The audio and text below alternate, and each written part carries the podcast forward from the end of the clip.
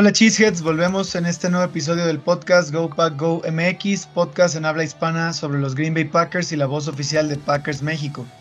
Yo soy Luis Carlos, creador y host del podcast, y en este episodio vamos a platicar sobre la previa al próximo juego del lunes por la noche contra los Raiders de Las Vegas en el bello Allegiant Stadium. Y para eso tenemos un gran invitado que es un amigo personal y uno de los más grandes fans de los Raiders que yo conozco, pero antes un breve comercial de este podcast. Y es que queremos hacer una cordial invitación a todos los cheeseheads que radiquen en la Ciudad de México y zona metropolitana a que asistan a la casa oficial de los Packers en Ciudad de México, que es la sucursal condesa de Wingstop, y que durante toda la temporada 2023 y hasta el Super Bowl 58 estará transmitiendo todos los partidos de los Packers y los estará recibiendo con gusto a ustedes, a su familia y amigos. Habrán sorpresas y dinámicas de forma regular por parte de los Packers MX para aquellos que nos acompañen a disfrutar de la temporada.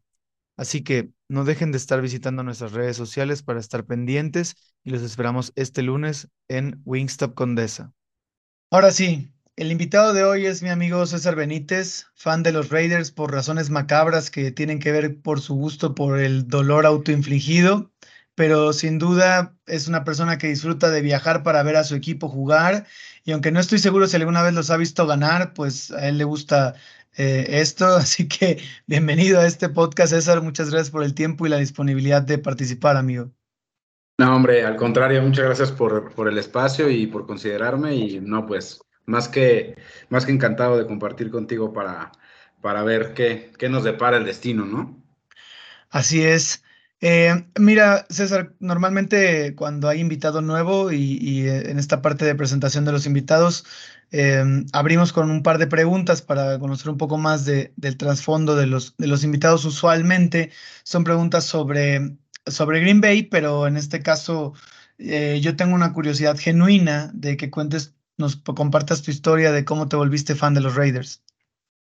Bueno, sí tiene que ver un poco con el que me gusta el, el sufrir, yo creo realmente empezó mi afición a este equipo desde que era niño. Eh, la verdad es que mi primer acercamiento con el equipo fue a través de la música. A mí, desde que era niño, me, gustaba mucho el rap y, la música por el estilo, y yo era un gran fan de, NWA. Y pues desde ahí me empezó como el, gusto por, empezar a seguir un poco los partidos de los Raiders. En ese tiempo me acuerdo que todavía, eh, eh, desde ese tiempo más bien, era un equipo bastante malo. Pero después eh, crecí a, unos años después de que empecé a seguir al equipo y me tocó una buena racha, que, fue la primera etapa de Gruden. Me tocó eh, aquel partido del Top Rule contra, contra los Pats y desde ahí la verdad es que me enamoré. Al siguiente año llegamos al Super Bowl, lo perdimos contra Tampa y desde ahí ya no, no, no existió otro equipo para mí. Entonces, pues eh, me tocó ese, ese par de años, digamos, buenos y después toda una vida de fracasos. Pero, pero esa es la razón principal. Y supongo que también fan de Ice Cube, ¿no? Principalmente.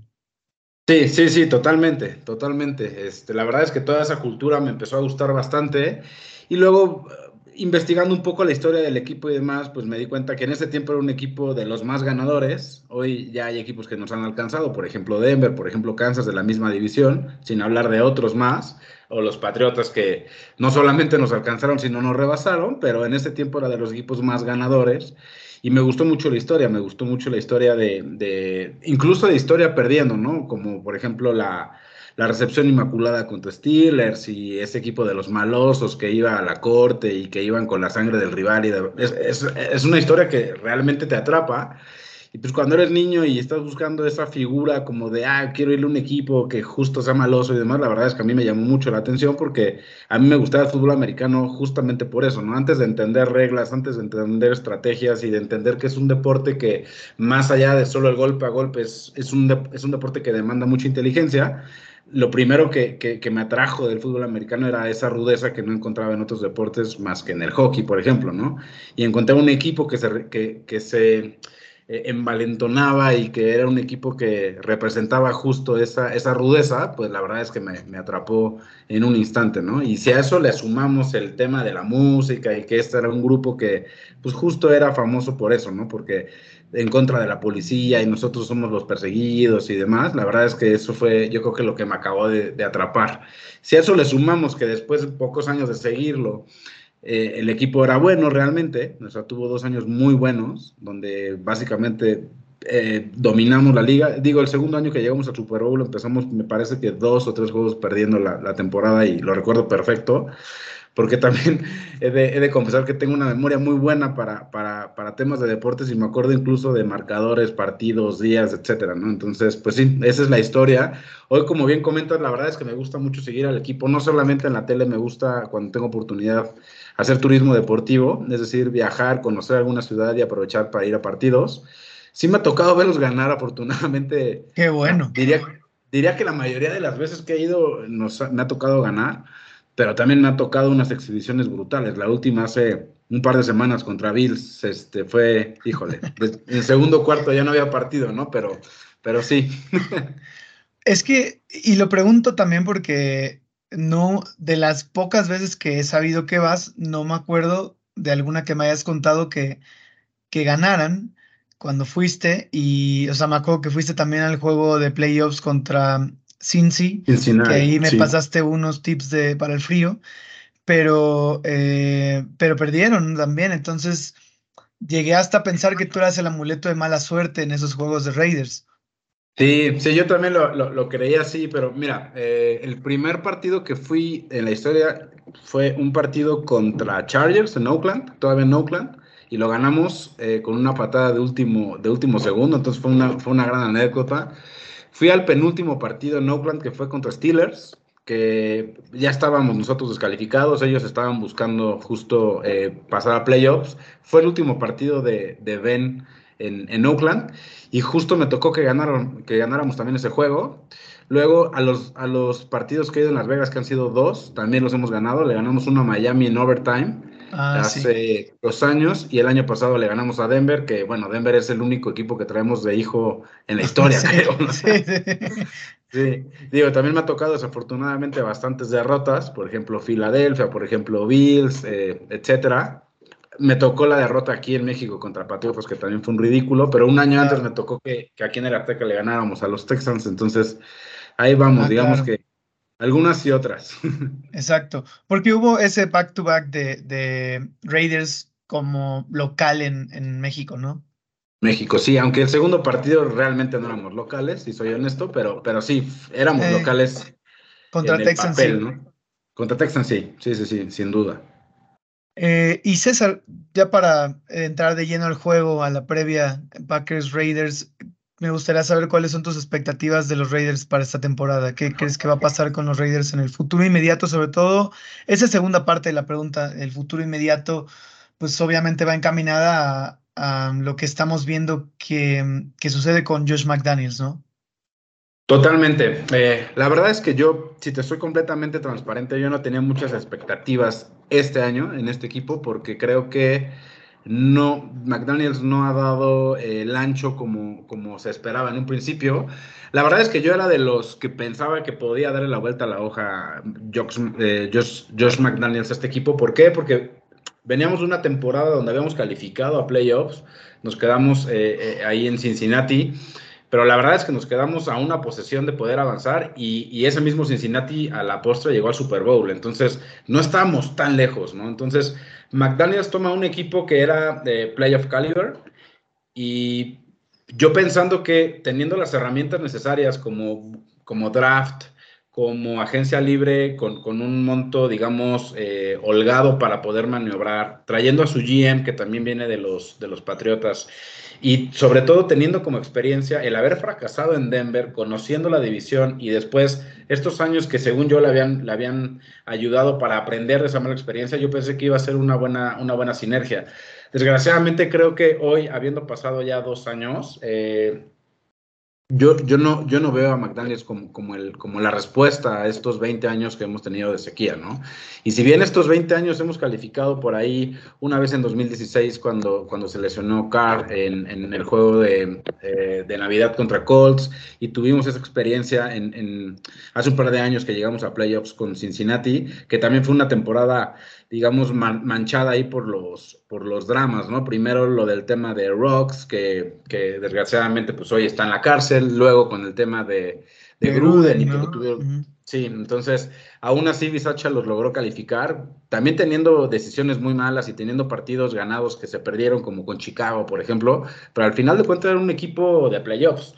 Entonces, yo pensé que, que, realmente iba a poder dar, íbamos a poder dar ese brinco de calidad y hoy la verdad es que veo que estamos en una regresión total. Entonces, eh, regresando un poco al foco de la pregunta, yo sinceramente creo que eh, el cambio debería de venir desde el, head coach y sobre todo la gerencia general, porque el problema viene que cuando tú le das el poder a dos personas o a un dúo o a una sola persona, como en el caso de Gruden, cuando te falla uno, te falla el otro. Entonces pierdes mucha credibilidad en este caso y también pierdes mucho margen de maniobra. Entonces yo creo que la reestructura debería de venir desde cero. Incluso si me preguntas, yo creo que la reestructura debería de venir desde el dueño, que eso no va a pasar evidentemente. Pero bueno, a ver, a la única esperanza que yo me, quiero agarrar es que él acaba de vender una, una parte minoritaria así del equipo, se la vendió a, entre otras personas a Tom Brady, por ejemplo, y yo esperaría que después de 20 años de, de la racha, de la peor racha de la historia del equipo, a lo mejor él considerando varias cosas, como que una, ya es billonario, dos, que se da cuenta que él no es la persona para tomar este tipo de decisiones, pueda ceder un poco el control del equipo a, una persona. No estoy diciendo que sea Tom Brady esa persona, pero estoy diciendo que tal vez puede ser una persona que no sea él la que tome alguna decisión. A lo mejor darle poder a un, a un, a un GM, pero no un GM que venga en conjunto con otro, con otro head coach, ni un GM que sea head coach, como en el caso de Gruden, ¿no? Yo creo que este equipo tiene para, para mucho más, es decir, la plaza es buena, eh, las instalaciones son fenomenales, eh, tiene, seguramente el siguiente año va a tener un, un, pick de draft muy alto, si no es que el 1 o el 2 o el 3. Entonces, eso creo que responde un poco a la pregunta. Este año, la verdad es que yo no veo que ganemos más de cuatro juegos, cinco si acaso, y eso porque nos vienen eh, equipos que verdaderamente va a ser difícil no ganarles. Por ejemplo, se viene Chicago, se viene otra vez Denver, este, se viene Gigantes, que, son equipos muy malos. Entonces, yo, yo verdaderamente vería muy difícil no ganarles a esos equipos, pero también veo que si bien es un equipo que se ha quedado a una o dos posiciones de tener una, una, un presente radicalmente diferente, yo sí los veo más hacia la regresión que hacia un avance. Eh, son buenos puntos y gracias por, por, compartir ese punto de vista porque también me queda una duda.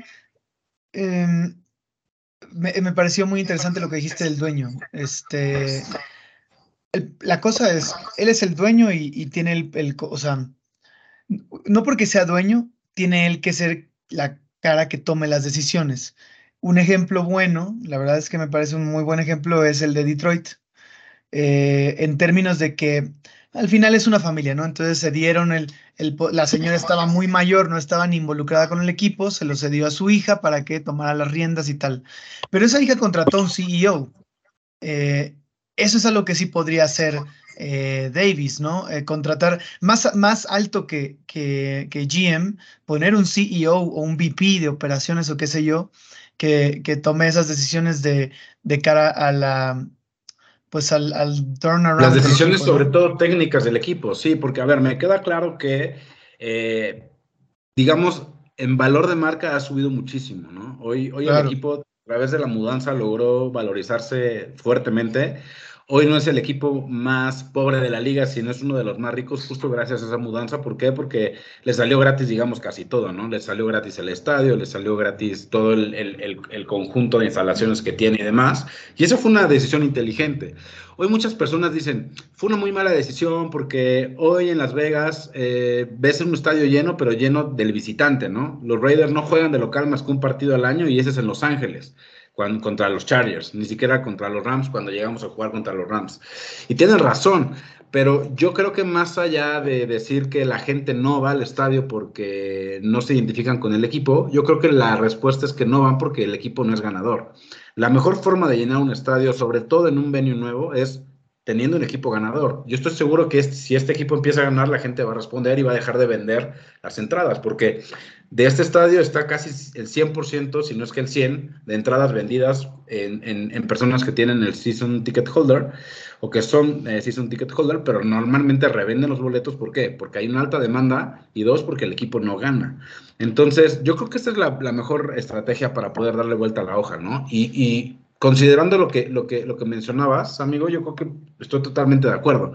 No quiere decir que necesite dar el control o vender el equipo, pero sí puede contratar a una persona que tome esas decisiones y que también sirva un poco como, eh, pues como pared contra fuegos, ¿no? Porque hoy, por ejemplo, no sé si viste los videos de la semana en donde este eh, Mark Davis estaba en un palco en el, en el SoFi Stadium y la gente, después de que, de que perdimos el partido, fue y lo increpó, le, le, dijo de cosas, le decían cosas como vende el equipo, despida a McDaniels, y, en, y fue tanto el reclamo que él se enfrascó en discusión con la gente, ¿no? Básicamente lo que les decía fue, eh, sé inteligente, tenemos un coreback novato, o sea, pero más allá de que tú te pongas a, a discutir con tus aficionados, lo que deberías hacer es mantenerte alejado. Él, a ver, ya es millonario, ya logró hacer ese, ese trabajo de reconstrucción, de valorización de la marca, etcétera.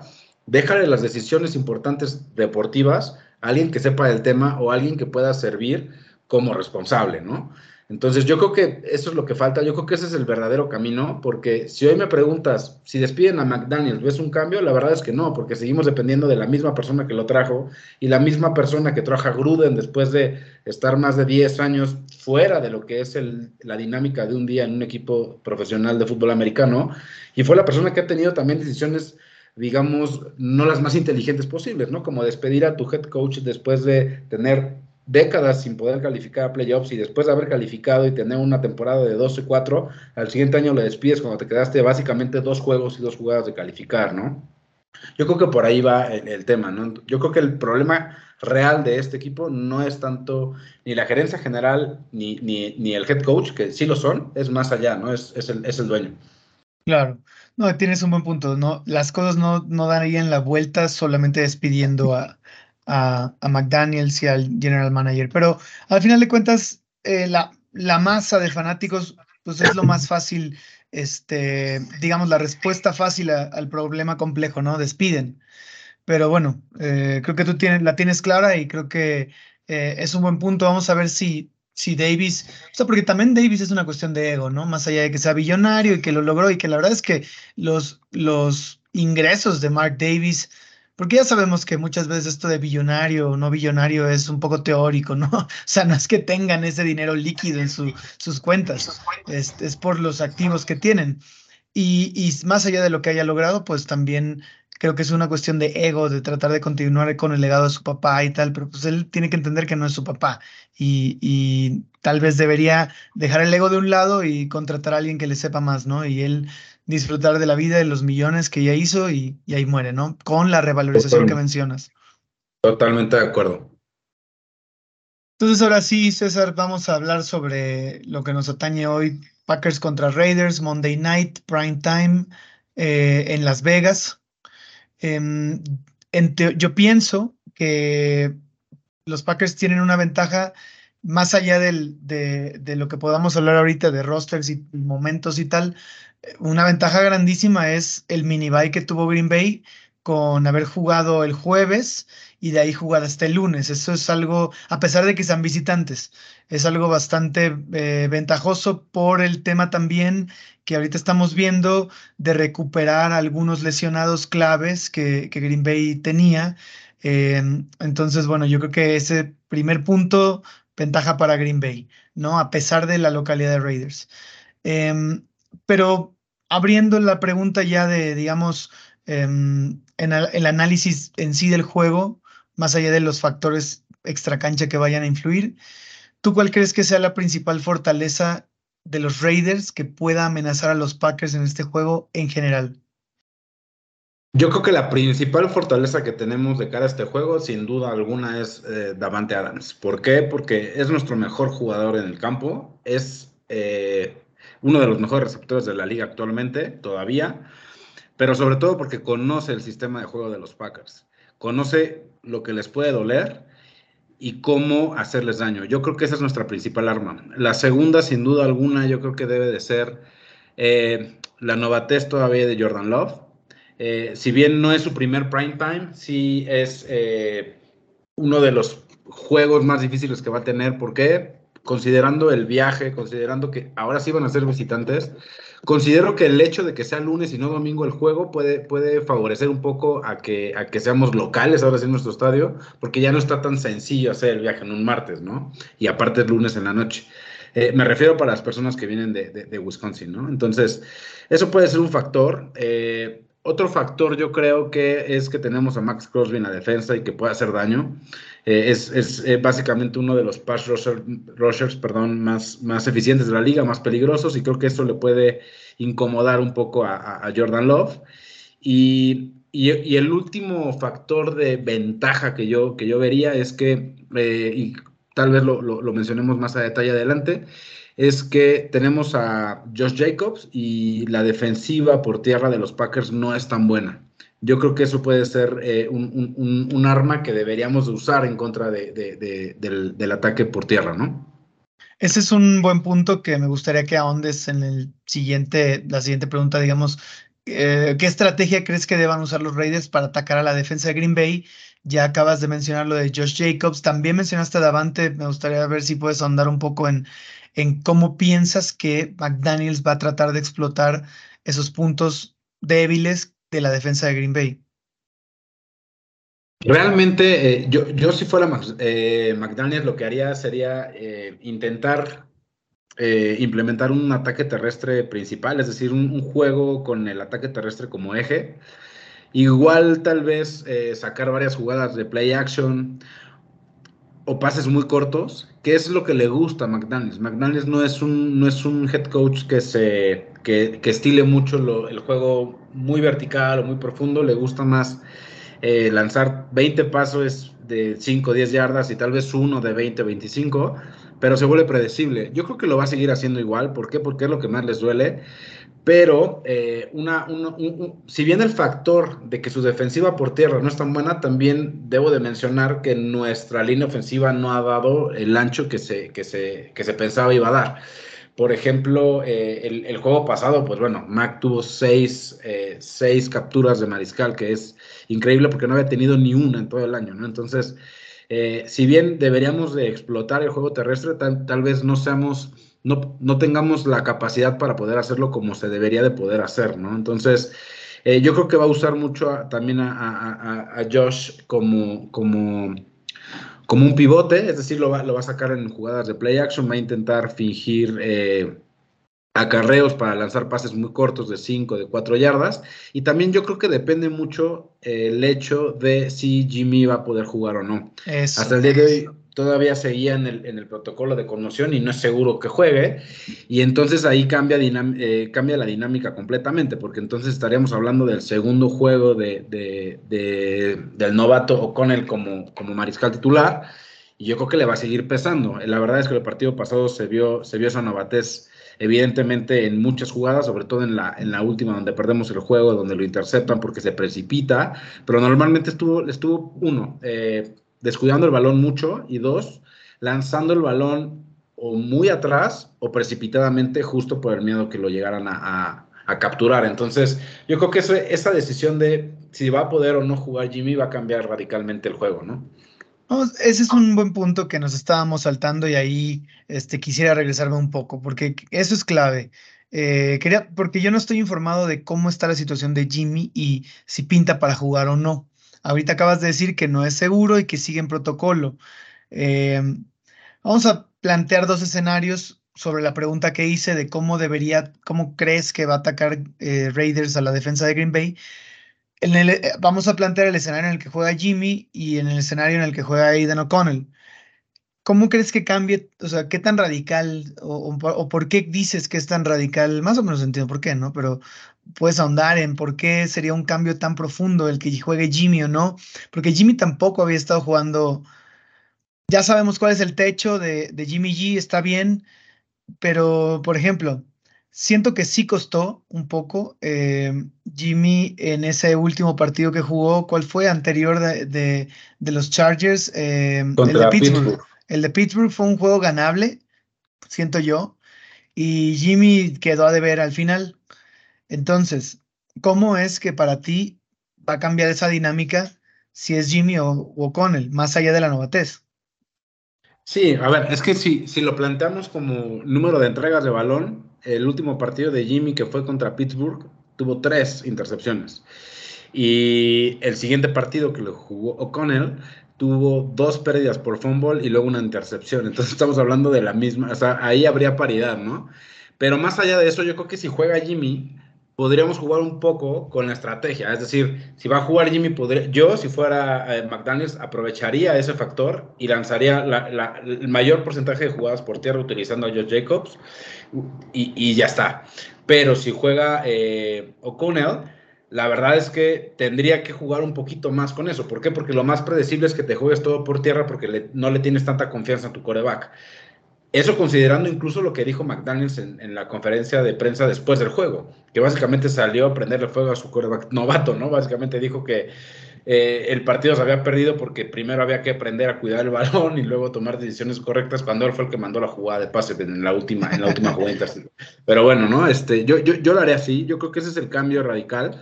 Eh, obviamente Jimmy genera un poco más de confianza en cuanto al pase. Seguramente van a mandar, como casi todos los equipos lo han hecho, una, una doble cobertura casi siempre a, Davante. Y yo aprovecharía, por ejemplo, ahí a, mandar muchas jugadas con el slot, que en este caso es Meyers, o incluso con Hunter, que casi no lo usa. creo que le ha dado dos o tres targets y, ha, tenido una o dos recepciones en todo el año, ¿no? Eh, que es lo que menos espera, ¿no? Eh, yo, lo haré así. La verdad es que no intentaría atacarlos mucho por, su, por, el ataque aéreo, porque su defensa es buena. Según tengo entendido, es top 15 de la liga por, por aire. Entonces, sería darte un balazo al pie, ¿no? Eh, yo, yo, intentaría aprovechar al máximo el juego terrestre y jugadas de corto yardaje, sin duda. Pero yo creo que el cambio va a ser ese, ¿no? Totalmente la estrategia va a depender en quién puedas poner como tu, tu mariscal de campo titular. Ahora, la verdad es que Josh Jacobs había estado teniendo una mala temporada, no, no, no especialmente por él, pero bueno, como él es quien acarrea, pues no, no se había visto bien hasta este juego contra, contra Chargers. Este, no es casualidad que haya sido así porque fue el juego de Aidan O'Connell, ¿no? Entonces eh, tenía sentido que la, la, la ofensiva este, pues estuviera más cargada hacia el ataque terrestre y estuviera dependiendo más de, de, mm, Jacobs.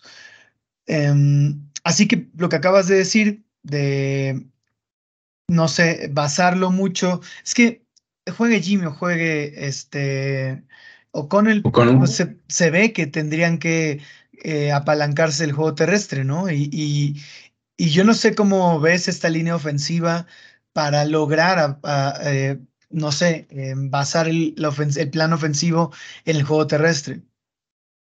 Pues mira, eh, la verdad es que primero que nada hay que considerar que George Jacobs siempre suele empezar sus temporadas así, eh, digamos en un, en un ritmo lento o semilento, y por ahí de la, de la, de la semana 4 en adelante explota.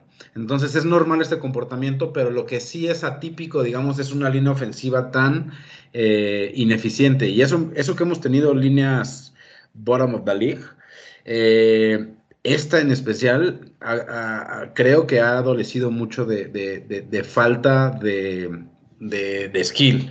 Es decir, en el juego contra Bills, por ejemplo, fue, me parece que el primer juego de la carrera de Jacobs donde tiene por eh, yardaje negativo. Y eso no, no tiene tanto que ver con él, pero sí tiene que ver mucho con la línea.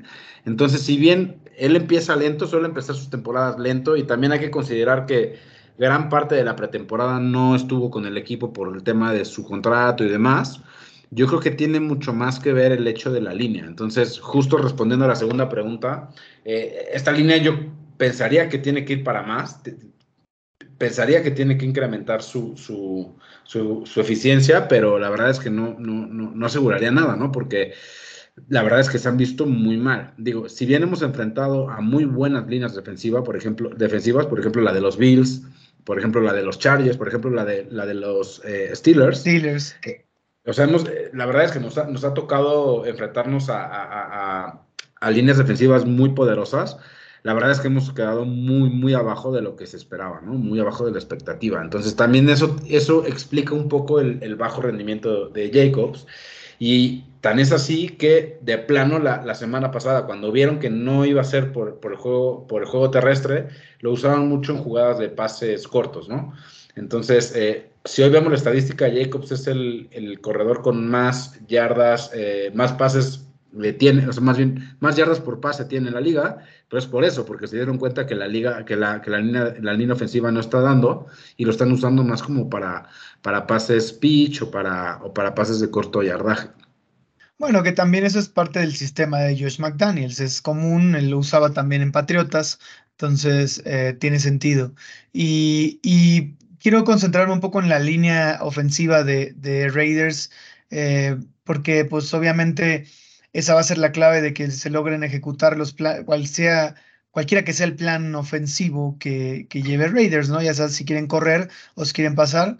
Este, esa línea, como bien dice, se ha enfrentado a, líneas, defensivas difíciles, top de la liga algunas, eh, y la de Green Bay no es realmente pues una línea top, ¿no? Este, digo, tiene algún, yo creo que el nombre más relevante ahí es Kenny Clark, este, y es importante mencionarlo.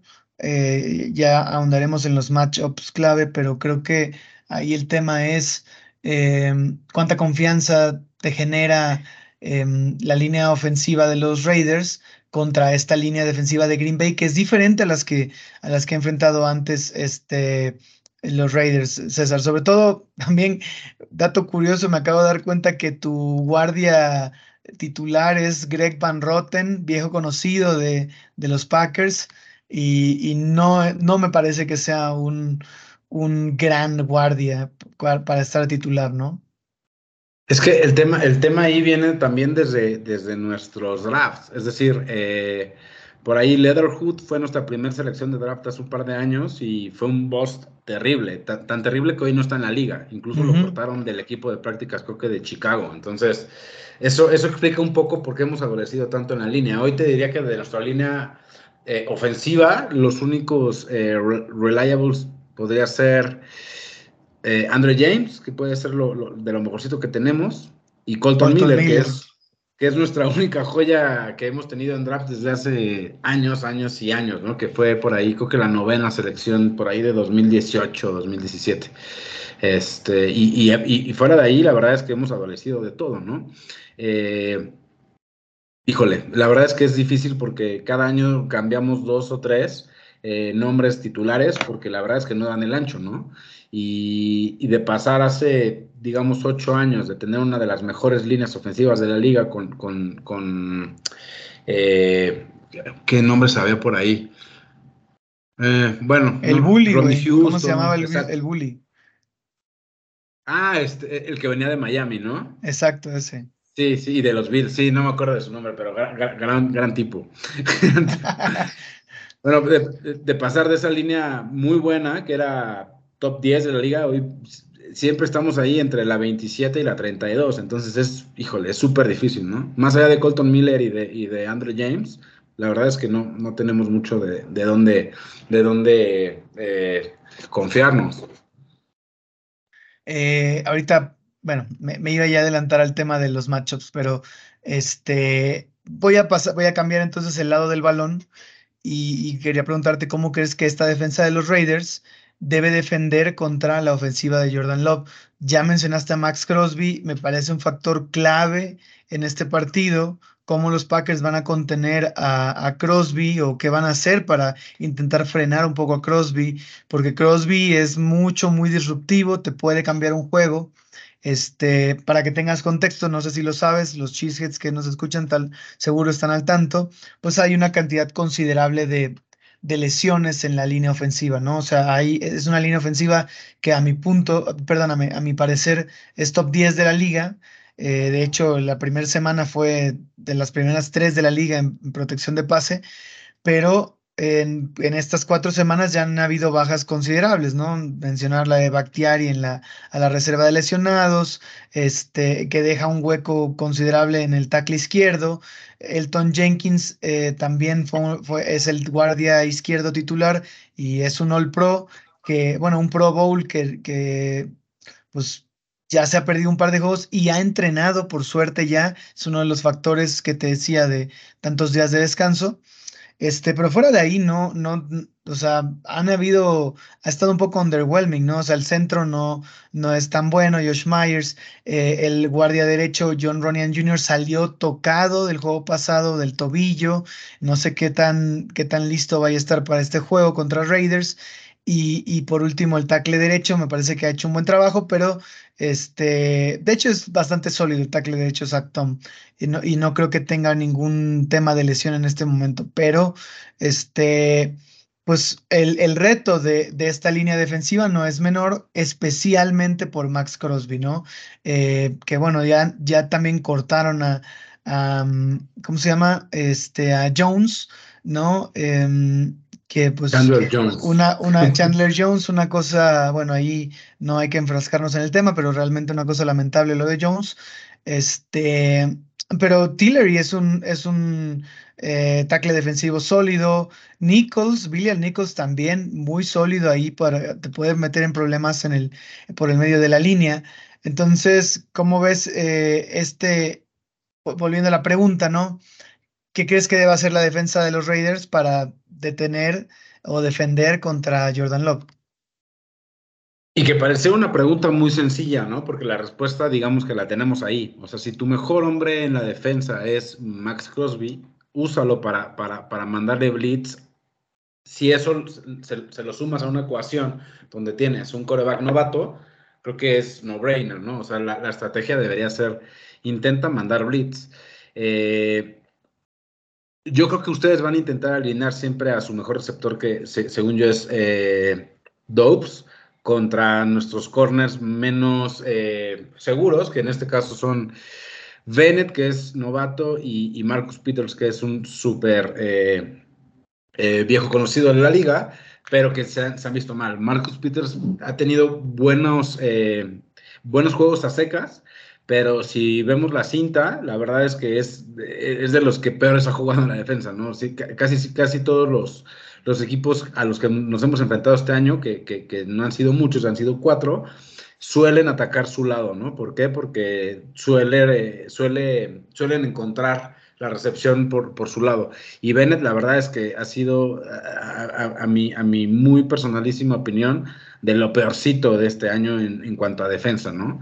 Y luego en los linebackers, bueno, también, también adolecemos bastante.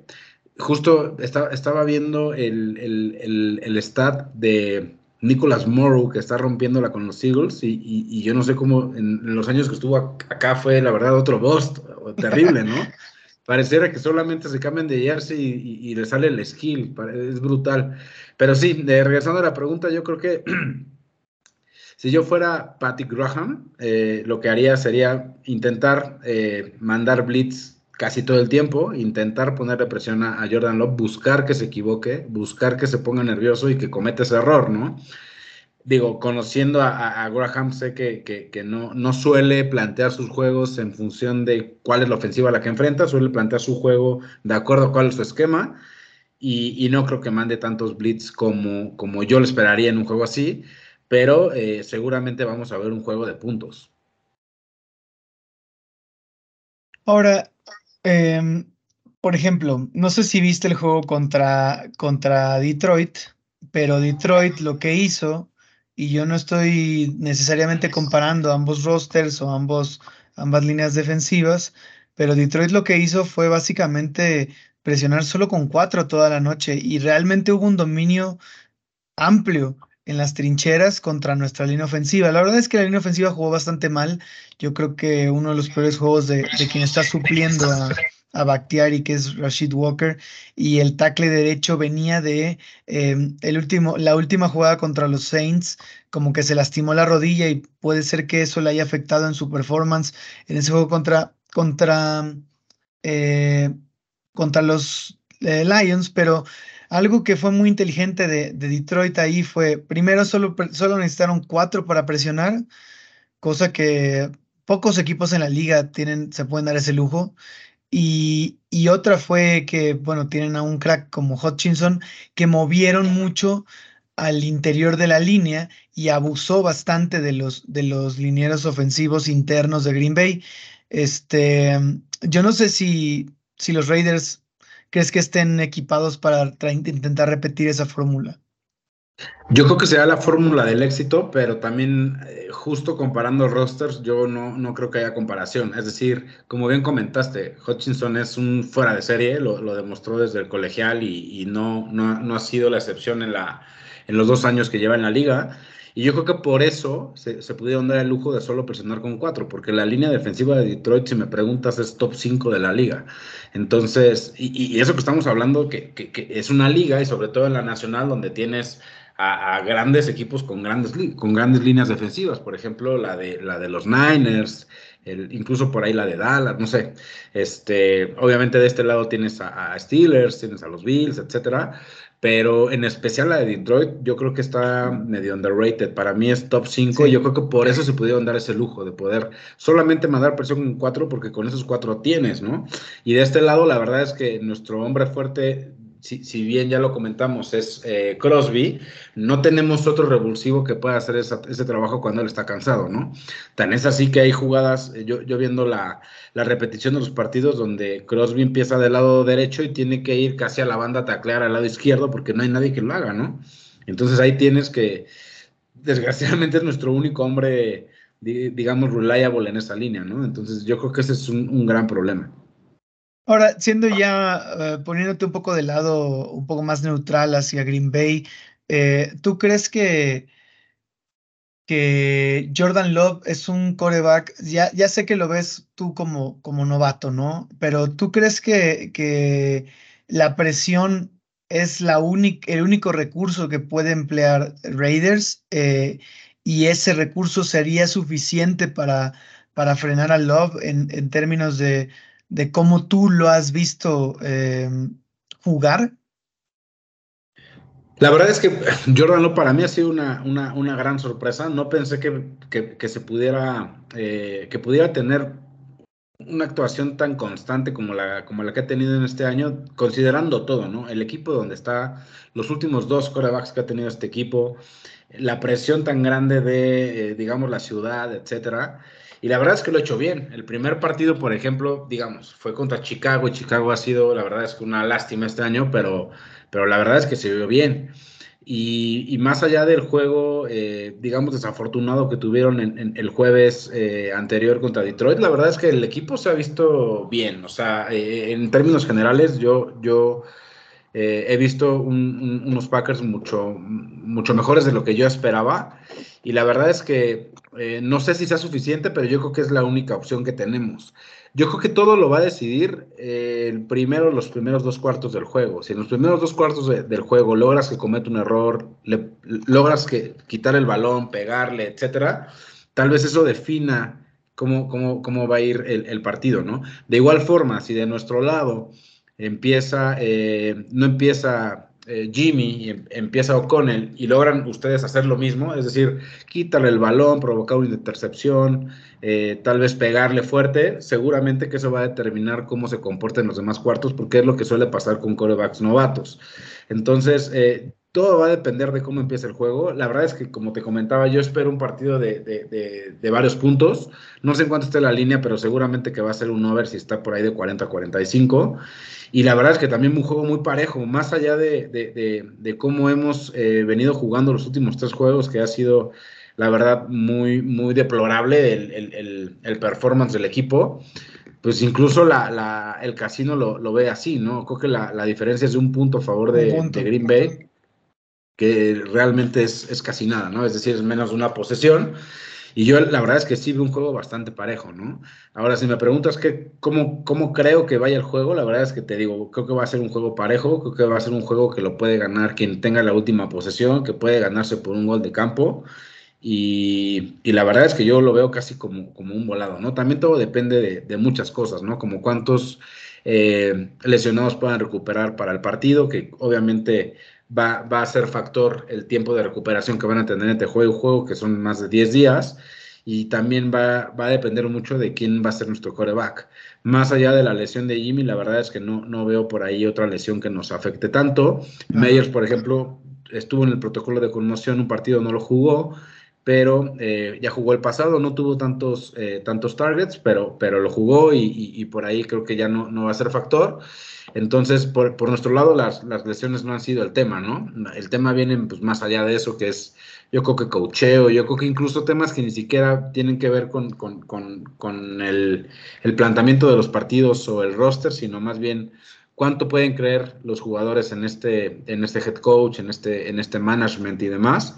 Entonces, igual por ahí está la clave, ¿no? Igual por ahí, eh, si bien el roster comparándolo entre cada equipo puede ser incluso similar, la verdad es que la diferencia está ahí, ¿no? O sea, la, diferencia en juegos ganados, juegos perdidos es clara eh, y, y, sobre todo el presente de cada equipo, ¿no? Desgraciadamente nosotros siempre nos vemos envueltos en temas fuera del fútbol que nos pegan bastante, ¿no? O sea, por ahí tienes lo que comentábamos hace rato, la cuestión de Rocks, la cuestión de Jones, que desgraciadamente ya no está en el equipo, la cuestión de Gruden, cómo salió, y parece que cada año nos tiene que tocar una, ¿no? Parece burla, pero... Bueno, por, ojalá que la de Chandler Jones sea la de este año y ya, ¿no? Y ya no hayan más, porque tampoco afectó tanto al equipo, no estuvo en el equipo mucho tiempo, entonces, o bueno, esta temporada lo separaron temprano, ¿no? Entonces, eh, fíjate que algo algo que quisiera, que no quisiera dejar pasar, este, de, lo que estamos comentando, eh, y más bien, y que no hemos comentado sobre esta, la, defensa de, de,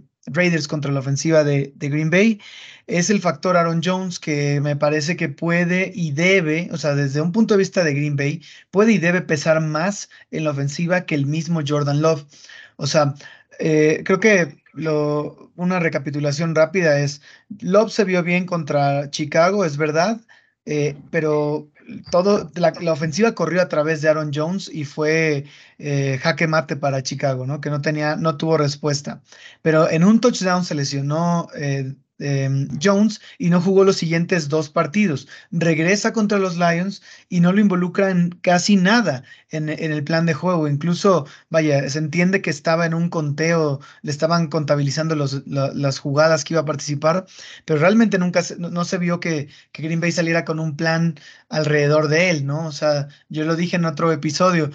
Viejo, si, si tienes a, si recuperas a Jones y le vas a dar snaps limitados, aprovecha esos snaps que se iba a jugar, ¿no? Este, y no es así. Entonces, yo no sé cómo vaya a estar el involucramiento de, Aaron Jones para este juego, pero en los juegos donde no estuvo Aaron Jones, forzaron a Love a, hacer el arma ofensiva de Green Bay y, no lo hizo mal.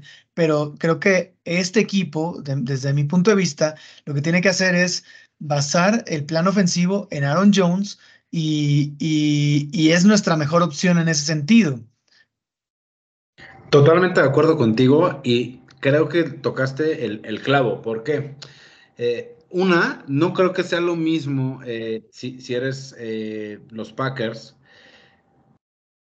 Intentar plantar un juego contra la línea defensiva de los Lions que contra la línea defensiva de Las Vegas. Entonces, exacto. Si, si a eso le agregas el factor de que Aaron Jones viene de una lesión y que justo le tienes que contabilizar los snaps y demás, se vuelve, una, se vuelve un ataque muy predecible. ¿Por qué? Porque lo que hace es alertar a la defensiva que el momento que entra Jones es un momento que le vas a dar el balón y eso lo vuelve predecible. Y luego, si a eso le sumas que te estás enfrentando a una línea defensiva elite, pues es muy seguro que tenga un partido como el que tuvo, donde no tuvo mucho, mucha producción. Pero ahora, con los días de descanso que ha tenido, con su recuperación, y si a eso le agregas que la línea defensiva de los Raiders no es tan buena, yo creo que va a tener un partido de, de, de, de, mucha más producción, donde pueda anotar incluso y puede tener ahí buenos puntos en fantasy, que seguro las personas que lo traigan están urgidas de que lo tengan, ¿no? Porque más allá del partido de la semana 1, la verdad es que los dos partidos que no estuvo, pues no dio, y, y, el, y el, partido pasado también dio bastante, muy, más bien muy pocos puntos. Tal cual. Sí, sí, sí, sí. Y, y bueno, ahí eh, yo creo que podemos pasar a, a la última pregunta, César, eh, sobre la, mm, los, ¿cuáles crees que sean los matchups clave de este partido, ahora sí, de hombre contra hombre, eh, que puedan definir el rumbo del juego? Yo tengo algunas ideas, pero quiero escucharte. Yo, yo creo que eh, uno, uno, de ellos sin duda sería eh, su, su, receptor contra, contra Bennett o Marcus Peters. Creo que ahí va a ser un buen matchup. Creo que del 100% de los targets que vayan hacia ellos van a ganar la mayoría de ustedes o los va a ganar eh, eh, otro que puede ser interesante es eh, nuestro safety que es Morig contra obviamente Jordan Love. Creo que si se equivoca Jordan Love puede interceptar otra vez Morig, que tuvo su, su, su, primera intercepción del año la semana pasada contra, contra los Chargers. Eh, creo que esos pueden ser buenos buenos matchups. Eh, la verdad, a quien nos pongan contra Davante Adams seguramente lo va a ganar Davante porque es un fuera de series. Eh, híjole, es, increíble lo que puede hacer Davante. E, ese iba a mencionar porque, mira, no tuvimos a Yair Alexander el, ah, eh, sí, en dos juegos por lesión y parece que vuelve para este. Y el duelo Yair contra Davante es muy interesante en el papel. Sí, va a ser muy bueno. Y, la verdad es que a Davante casi siempre le mandan doble cobertura y ya te lo había comentado y demás, pero no sé cómo le hacen. Y esos dos se conocen, esos dos se conocen. Sí, además, sí, sí, entrenaba con él y, como dicen ellos, sharpen iron sharpens.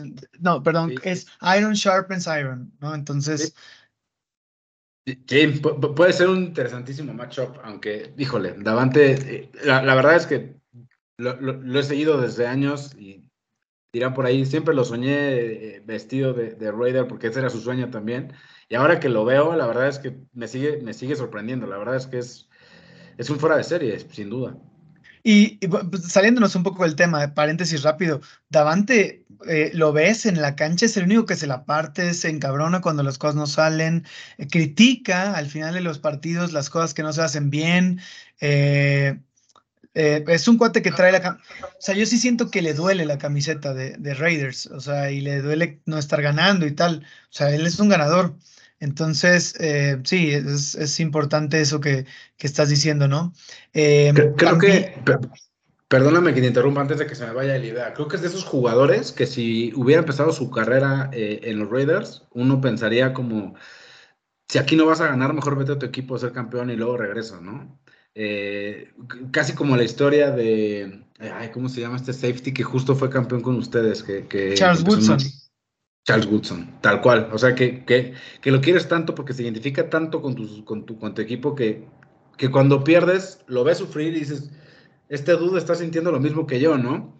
Y que al final de cuentas quieres que le vaya bien, ¿no? Y, y, y cuando no ganas dices, ah, dude, este güey deserves better, ¿no? Sí, y, buen punto. Woodson es Salón de la Fama de los Packers y también de Raiders. Es una figura, o sea, es raro ver a alguien tan, eh, tan reconocido por dos fanbases diferentes, ¿no? Sí, sí, sí. Eh, ahora, la gran diferencia en tu comentario de uno y otro es que Davante tampoco ganó nada en Green Bay, ¿no? Entonces, eh, pues ni hablar, ¿no? Em, volviendo a los matchups que, que dijiste dos muy buenos, el de Dobbs, el de Morris contra Jordan Love y el de el de también mencionamos Davante contra Jair. a mí el que me tiene un poco preocupado o que vería yo muy muy riesgoso es el de Max Crosby contra prácticamente cualquier liniero, especialmente el tackle izquierdo Rashid Walker, que a mí me pareció que había estado haciendo un trabajo bueno o, decente y lo exhibieron en el juego pasado contra Detroit. Eh, lo mismo, lo mismo el guardia izquierdo que es bueno, no, no, no te va a sonar, pero los fans de los Packers ya lo quieren fuera del equipo, que es Royce Newman, este, que está supliendo a Elton Jenkins y que pues todavía no se sabe si Jenkins pueda regresar a jugar o no. Jenkins te da mucha más seguridad, pero si no estuviera, sería un estúpido el coordinador defensivo de, de, Raiders si no pone a Max Crosby enfrente de, de Royce Newman por el centro para, para, emular lo que estuvo haciendo Detroit con, con Hutchinson. Entonces, eh, esos matchups, ese matchup también me parece eh, relevante de mencionar. Sí, sí, completamente de acuerdo contigo, aunque nuestro coordinador defensivo es Josh, es Josh McDaniels, así que eh, respondiendo a la pregunta, sí es un estúpido. yo, creo que las últimas dos, yo diría eh, que van del lado de la defensa de Green Bay contra tu ofensiva, es Rashan Gary sigue jugando, digamos, pocos snaps, pero en esos pocos snaps sigue siendo mucho, muy efectivo. Y la verdad es que yo no creo que lo pongan del lado de Colton Miller, sino del lado del tackle derecho, que es, eh, ¿cómo se llama? El, el, el Ajá, el ajá honestamente es un matchup desfavorable para, para, Raiders, creo yo. Totalmente. Eh, fíjate que la historia de él es eh, complicada porque en los últimos dos años estuvo dando buenos juegos. Era, era de nuestros mejores hombres en la línea, más allá del centro y más allá de, obviamente, Colton Miller.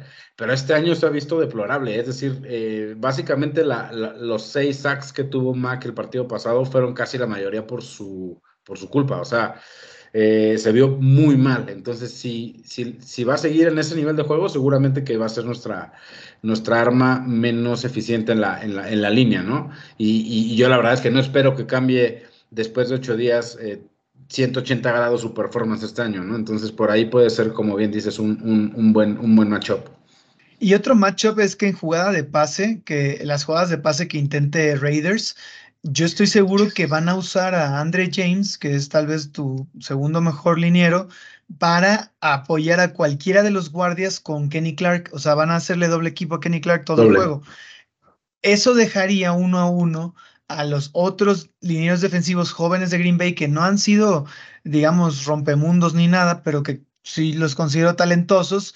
Y creo que el, que el, mm, pues, el menos fuerte eh, también está del lado derecho, que sería Greg Van Rotten, que ya está muy veterano, que nunca fue tan bueno en la protección de pase. Entonces ahí ese es otro matchup que también Green Bay pudiera intentar aislar, uh, porque pues Andre James va a tomar a, se, supone que Andre James debería estar tomando a Kenny Clark. Este, bueno, pues dejas a Greg Van Rotten en una isla o tratas de dejar a, a Greg Van Rotten uno a uno contra algún otro liniero que que la verdad, César, tienen que dar el step up porque no por nombre no es así como que en automático alguien que te debería preocupar ni ni Devonte Wyatt ni Carl Brooks ni nada por el estilo pero pues esos son matchups que deberían buscarse y, y, y, que aquí ya es este fuera de las X y las O's es hombre contra hombre una voluntad contra la otra y a ver quién gana no Totalmente, y que seguramente si lo, si lo aprovechan en alguno de los snaps donde pase, eh, van a ganar alguno. ¿Por qué? Porque ahí entra en la ecuación la edad de Van Roten, eh, incluso su velocidad, que ya no es la misma, y que como bien comentaste, nunca fue, digamos, elite para protección de pase. Entonces tal vez alguno de los novatos que tienen le puede ganar eh, alguna, alguno de esos snaps y por ahí podemos sufrir. Y si a eso le sumas que o Jimmy viene, digamos, medio, medio, medio bien, medio mal, o en su defecto está el novato, pues seguramente pueden provocar ahí una entrega de balón o, o algo peor, ¿no? Un pick six o, algo por el estilo. De acuerdo. Pues no sé, César, si tienes algún otro macho para destacar ahí. Este, interesante historia, el regreso de Rick Bisaccia a, a, ese, eh, bueno, a enfrentarse al ex equipo, eh, conoce a sus jugadores de equipos especiales, ¿no? Daniel Carson, eh, Rick Bisaccia, que, que yo he visto por ahí algunos aficionados, bueno, vaya, no estoy tan en la burbuja de los Raiders, pero sí he visto que la crítica contra McDaniels desencadena el cómo contratamos a este güey teniendo a Rick Bisaccia, que Rick Bisaccia no es ningún probado ni nada, pero eh, no sé, creo que entra en esa cultura de motivador que a muchos fans de los Raiders les gusta de sus head coaches, ¿no? Sí, no, sobre todo que es el último head coach que nos ha logrado calificar después de, del Río, o sea, fue, fue, fue, fue, brutal. Y la verdad es que, digo, yo no era, yo no era un eh, ni, ni, ni, ni, mucho menos, eh, pero, pero pues hoy que, que, que, vivimos esta realidad, pues sí se extraña, ¿no? Eh, qué bueno que le vaya bien, ojalá le hubieran dado una oportunidad como head coach, creo que, que, valía la pena, sobre todo pues, justo lo que dices, ¿no? Eh, gran motivador y sobre todo creo que logró conjuntar un equipo que estaba, digamos, eh, roto y que estaba a expensas de lo que la gente dijera, porque se hablaban muchas cosas del equipo, no por su performance en el campo, sino por todo lo que englobaba en ese año, lo que tenía que ver con cosas totalmente fuera del contexto del deporte pero, pero él lo logró hacer, ¿no? Logró juntar un equipo, logró que, que, sacaran, digamos, la cara por él, y ese equipo calificó y como te comentaba hace rato, se quedó básicamente a, a 15 yardas de sacar de ese, de ese Wildcat a los Bengals, que, al final de cuentas fueron eh, finalistas ¿no? de, la liga, fueron al Super Bowl y, por poco lo ganan, ¿no? Entonces, pues sí, eh, la verdad es que qué bueno que le vaya bien, la verdad es que buenos recuerdos eh, tenemos de este lado de, del coach Bisacha y, pues bueno, ojalá que nos volvamos a encontrar en algún futuro también con él. Ahora que totalmente de acuerdo contigo y, la verdad es que mm, pienso que si le si hace un buen trabajo, porque tampoco, o sea, el año pasado me pareció que estuvo haciendo un trabajo mejor que este, van cuatro juegos apenas, veremos cómo termina, pero ahorita tuvo una promoción a asistente de head coach, aparte de ser coordinador de equipos especiales. Entonces, no dudo que en un futuro cercano pueda tener una nueva oportunidad como head coach en algún otro equipo si, si deja Green Bay en buen camino. Sí, sí, seguramente la, aprovechará bien. Eh, creo que es de esas mentes que le hacen falta a los equipos que necesitan head coaches, es decir, un, head coach que si bien ya sabe cómo es la dinámica de la liga y demás, o sea, no te vas a arriesgar a traer a alguien que nunca estaba en la liga, como cuando contratas a alguien de NCAA, pero, pero también es de esas mentes nuevas, ¿no? O sea, no te vas a 20 años atrás como, como lo hace nuestro dueño, ¿no? O sea, que las únicas alternativas cuando, la, cuando el barco se ve que se va a hundir es, ok, vámonos con Gruden de 2000 y no funcionó Gruden o me hicieron correr a Gruden, bueno, vámonos con McDaniel, también de la, de la época de, de, de pues de, de, esos 2000, ¿no? De los patotas de los 2000 y el, el Pat Style y demás, que, que, que tal vez funcione en, en, en, otros lados, tal vez les funcionó a los Patriotas o tal vez les funcionó porque tenían a Tom Brady, pero pues hoy sin Tom Brady también el Belichick style of, working, pues también se, se, ha visto evidenciado, ¿no? Sí. Totalmente, totalmente. Pues mi amigo, muchísimas gracias por haber venido a participar en el podcast por primera vez para platicar la previa a este juego de Monday Night Football. Eh, si gustas, puedes usar este espacio para compartir o darle difusión a algún proyecto que donde estés colaborando o que te interese difundir. No sé si hay algo. Eh, no, por el momento no. Vamos a hacer otra vez un podcast de los, de los Raiders, que, seguramente vamos a estar ahí molestando también en un, en un, futuro cercano. Por el momento no, amigo. La verdad es que un, placer completamente. Y solamente me gustaría eh, preguntarte cuál crees que es el resultado. Eso, qué bueno que, que, se me estaba olvidando a mí, qué bueno que me lo recuerdas. Eh, como tú me lo recordaste, me toca a mí primero. Entonces yo creo que eh, es que yo no estoy seguro del juego de tantos puntos, pero comprando tu idea, em, yo creo que puede ser un juego de 24-20 mm, eh, o 24-21. Puede ser, me, quedo más 24-21. Juego al final de la línea, al, filo de la, de la, navaja, y va a ser, eh, es más, bold prediction. ganamos con gol de campo de, de Anders Carson y Daniel Carson falla un gol de campo. No, bueno. E, e, e, esa, sí no la creí porque creo que Daniel para mí es de los mejores kickers de la liga. Es sí, Mr. Es muy seguro. Sí. sí, es Mr. Seguridad. Después de que estuvo ahí en, en, en, los Vikings y lo, lo, cortaron, de hecho, aquí encontró como su carrera, la verdad. Yo, yo sinceramente no, no nos veo ganando pero sí veo un juego muy parejo. También coincido contigo que puede ser un juego de una posesión de, patada. Incluso yo iría un poquito más allá. Yo diría que puede ser un 28-26 por ahí. Pero la verdad es que no nos veo ganando, no porque no crea que tengamos la capacidad de ganar, sino porque somos especialistas en perder partidos que podemos ganar. Entonces, yéndome un poco a nuestra historia reciente, creo que vamos a buscar la forma, vamos a encontrar la forma de perder el partido aún pudiéndolo ganar. Y, y por ahí podemos esperar un partido emocionante que tal vez no sea el mejor en cuanto a nivel, pero sí tal vez uno de los mejores Monday Nights que de los que va del año, ¿no? De lo que va del año. Pero bueno, y, sabes qué, déjame, aprovecho hacerte una pregunta. ¿Cuál crees que sea la, o sea, dame dos escenarios, dentro de los dos escenarios, juega Jimmy o juega Aiden O'Connell, ¿cómo cambiaría el marcador para ti en tu cabeza, dependiendo de quién juegue? La verdad es que no mucho. Sinceramente no creo que, eso influya muchísimo en los puntos. Tal vez si juega Jimmy podría, podría pensar que lo ganamos justo por uno o dos puntos.